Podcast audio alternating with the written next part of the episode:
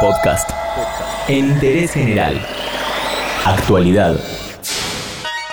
Pasaron las elecciones generales, ganó Alberto Fernández, ganó Larreta y ganó Axel Kisilov. Por supuesto, hubo muchos más vencedores y derrotados. Por eso, ahora en Interés General, hacemos un repaso de lo que dejó una nueva jornada de votación. Hasta ahora los números hablan de Alberto Fernández presidente con un poco más del 48%, casi alcanzando la línea de los 12 millones y medio de votos.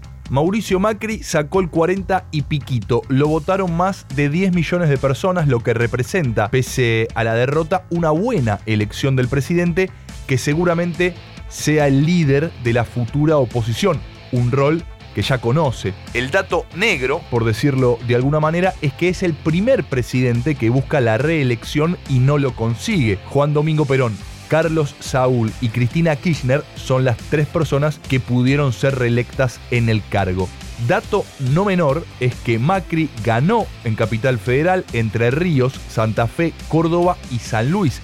En el resto del país se impuso Alberto, basando su triunfo en la provincia de Buenos Aires, donde hubo una diferencia de 17 puntos. ¡No se inunda más!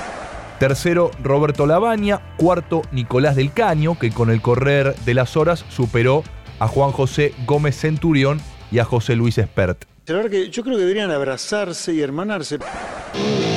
Nos quedamos en la provincia de Buenos Aires que mencionamos recién. Axel Kisilov sacó poco más del 52%, apabullante victoria sobre María Eugenia Vidal, que, angustiada, ya avisó que tratará de rearmar la oposición. En la provincia el asunto es complejo de analizar. Hay municipios donde Macri y Vidal perdieron la elección, pero Juntos por el Cambio mantuvo las intendencias. Por su parte, el kirchnerismo recuperó el poder en Quilmes, Berizo, Pilar y Morón. En total, de los 135 municipios, el Frente de Todos gobernará 71 y Juntos por el Cambio se quedó 61. Consenso Federal, el partido de La Baña, solo logró representación en Chivilcoy, mientras que Vilarino y Tres Arroyos seguirán administrados por partidos vecinales. En la ciudad de Buenos Aires pasó algo similar a la provincia, pero al revés.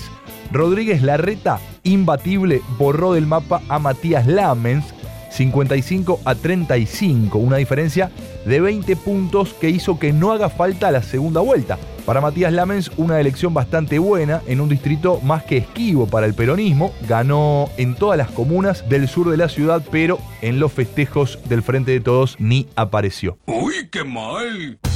Una de las perdedoras de la jornada fue Miriam Bregman. La rusa fue candidata a diputada nacional por la ciudad de Buenos Aires, pero los porteños la dejaron afuera del recinto por muy poco. Le faltaron menos de 10.000 votos y la que se llevó ese lugar fue Dina Resinovsky, que es funcionaria del Ministerio de Desarrollo Social. Dina se define como militante pro vida, es decir, que es lo opuesto a Bregman, que es una de las impulsoras de la despenalización del aborto. El que sí entró al Congreso fue Sergio Massa, que siempre juega a ganador, ¿no? Fue el candidato a diputado más votado en todo el país y si se mantiene la tradición de elegir a un bonaerense, seguramente Sergio, el renovador, sea el presidente del bloque del Frente de Todos. Y te quiero hablar a vos que estás ahí. Vamos con alguna perlita. La primera imagen de la jornada electoral el domingo fue la de Alberto Fernández paseando a su perro. Después de pasear a Dylan, volvió a su casa de Puerto Madero, se lo vio tocando la guitarra un ratito y después fue a votar a la UCA. La reta, como siempre, desayunó en el café Tortoni, estuvo acompañado por Diego Santilli, su vice, comió algunas tostadas y luego fue a votarse, por supuesto. El que tuvo que hacer una larga fila fue Axel Kisilov, votó en Pilar y tuvo que esperar 45 minutos. En ese tiempo, obviamente, se acercaron varios vecinos a saludarlo. Y hay uno que también fue a verlo en las pasos que va con un loro, ¿eh? un loro que le habla a Axel. ¿Cómo terminó el día eleccionario con Macri y un discurso distendido? De hecho, ya se puso a trabajar en la transición con Alberto Fernández y con la aparición de Cristina Kirchner en el escenario del Frente de Todos. De hecho, ella habló primero que el mismísimo presidente y obviamente le dejó un mensaje a Mauricio y al peronismo en general que lo quiere ver unido. Pasaron las elecciones generales y las repasamos aunque sea brevemente en interés general. Todo lo que querés saber está en interésgeneral.com.ar.